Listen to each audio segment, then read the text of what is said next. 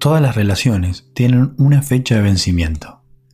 Pero, mm, a diferencia de lo que uno va a comprar en el supermercado, no hay una etiqueta que podamos leer para estar seguros cuándo se van a terminar. Si hay una gran verdad es eh, que en esta vida no estamos acá para siempre. De imprescindibles está lleno el cementerio. Un día vamos a pasar a ser historia. Todos, todos y cada uno de nosotros. Y ese es el día en que nuestras relaciones se van a morir de forma natural. Eso es algo inevitable. Pero también hay otras formas en que una relación se puede terminar. Una relación puede no durar debido a varias razones, como por ejemplo deslealtad, eh, abuso, diferentes objetivos en la vida, cuando alguien se enamora de otra persona, cuando desaparece la tolerancia, cuando desaparece la compasión, cuando el amor no alcanza, por falta de respeto, cuando la intimidad física, mental, emocional, sexual o espiritual está estancada o es inexistente. Muchas personas están constantemente preocupadas por sus relaciones y preguntándose si la relación que tienen ahora es la única o, si va a durar para siempre y se niegan a reconocer el hecho de que no podemos saberlo. Nadie puede saber eso. No hay absolutamente ninguna manera de saber si dos personas enamoradas van a seguir estando enamoradas para siempre o no. Pienso que en lugar de obsesionarnos con la destrucción futura de la relación, tendríamos que centrarnos en cómo ser la versión más verdadera y saludable de nosotros mismos y presentarnos ante la persona que amamos de forma auténtica y coherente. Eso es todo lo que podemos hacer. Por ejemplo, todos eh, sabemos que si manejamos un auto, en algún momento, algún día, puede pasar que tengamos un accidente. O sea, sabemos que es posible que eso pase. Cada 30 segundos en el mundo se produce una muerte relacionada con un accidente automovilístico.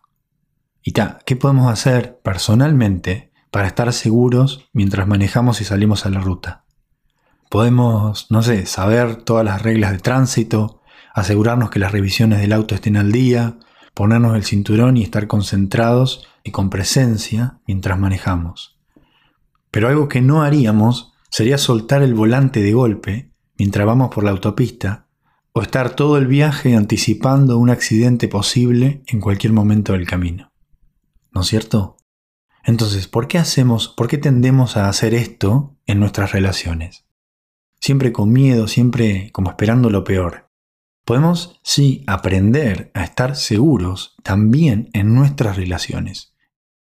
Y sobre todo, a poder diferenciar los sentimientos que se basan en hechos reales de los sentimientos que se basan en algo imaginario. Eso es fundamental. Podés aprender cuáles son las banderas rojas para vos en las relaciones. Podés aprender a conocer tus necesidades y cuáles de ellas no son negociables y podés comunicarlo de manera asertiva a tu pareja. Podés, este, podés aprender a sanar y a trabajar y a resignificar cualquier trauma de relaciones pasadas con tu psicoterapeuta y dándote cuenta que todos los días estás decidiendo. Vos, todos los días, estás tomando decisiones. Vos todos los días decidís estar con la persona que estás. Y también puedes aprender estando auténticamente presente, quiero decir, con presencia en tu relación, siendo consciente de lo que pasa en la misma y si esa relación que tenés es la que querés realmente. Acordate que si no tenés un plan, te convertís en el plan de otra persona. Pensá si estás en el lugar donde tenías planeado estar y con quién tenías planeado estar. O si estás en un lugar en el que la inercia te puso en ese lugar. Todos los días estás decidiendo. Es muy agotador estar continuamente ansioso y con miedo de cómo va a ser la relación dentro de 10 años. Trata de permanecer en el momento presente y hacer lo que puedas pero pensá la vida que estás teniendo ahora y cómo te sentís con ella ahora. Eso es lo único real. Hacé el ejercicio de reflexionar un minuto si esa vida que tenés no se alinea o no se siente bien en este momento. Y si no es así, hace algo al respecto. Pero pensa esto, estar paralizado o quieto por el miedo demuestra que en el fondo sabes que si tomas alguna medida, tu relación podría desmoronarse y hacerse polvo en dos minutos. Y eso es una respuesta en sí misma. Una frase de Buda muy cierta es, el secreto de la salud, tanto de la mente como el cuerpo, es no lamentarse por el pasado, ni preocuparse por el futuro, ni anticiparse a los problemas, sino vivir en el momento presente con sabiduría y con seriedad. Es muy cierto. Para mantenernos en el momento presente solo tenemos que separarnos de los patrones de pensamiento constantes, eh, improductivos y rumiantes que nos mantienen encerrados en nuestra mente y que están centrados en el pasado o en el futuro, centrados en el qué hubiese pasado si o cómo sería mi vida si fuera así. Bueno, uno puede estar toda la vida lamentándose las decisiones que tomó, pero ahí es donde tenés que empezar a hacerte cargo de las mismas y bancar el proceso. Cuando hacemos esto, cuando empezamos a discriminar el pasado y el futuro del presente, la verdad eh, se vuelve un poco más clara. Todo lo que identificamos ahora mismo en el momento presente es real y tangible. Ahí, por supuesto que nunca podremos ser felices todo el tiempo en la vida. Eso no es natural.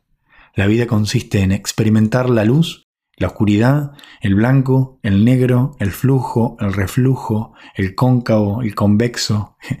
Todas las cosas tienen un ritmo natural. Pero cuando vivimos en el momento presente, y surgen emociones difíciles que se adaptan a las situaciones que están pasando, no nos apegamos a ellas, porque empiezan y terminan. Son útiles porque se adaptan al contexto. Si alguien te hace daño a vos o a alguien que vos querés, el enojo es una respuesta que se adapta al contexto. Está bien enojarse en ese contexto. Si perdiste algo importante y valioso en tu vida, la tristeza es importante sentirla en ese contexto. Es esa la función de la tristeza, saber cuáles son las cosas que eran importantes para nosotros y que las perdimos. No hay emociones positivas o negativas, hay emociones que se adaptan al contexto y emociones que son inefectivas. Entonces, si aceptamos las que sí se adaptan al contexto y permitimos que fluyan a través de nosotros, estar presente es una práctica, es algo que se aprende a cultivar y ampliar en nuestras vidas. Es una habilidad eh, adquirida, como el gusto por el sushi o la comida agridulce. Cuando nos comprometemos con eso, la vida es más natural y fluye más. Y un personaje natural no es difícil, porque no cuesta. Nos volvemos más felices o más tranquilos, más alegres. La meditación, hacer yoga o simplemente estar en contacto con la naturaleza son formas espectaculares de pararse profundamente en el momento presente, en el ahora. Bueno, espero que esto te ayude a ver tu ansiedad en la relación que tenés desde una nueva perspectiva. Muchas gracias por escucharme.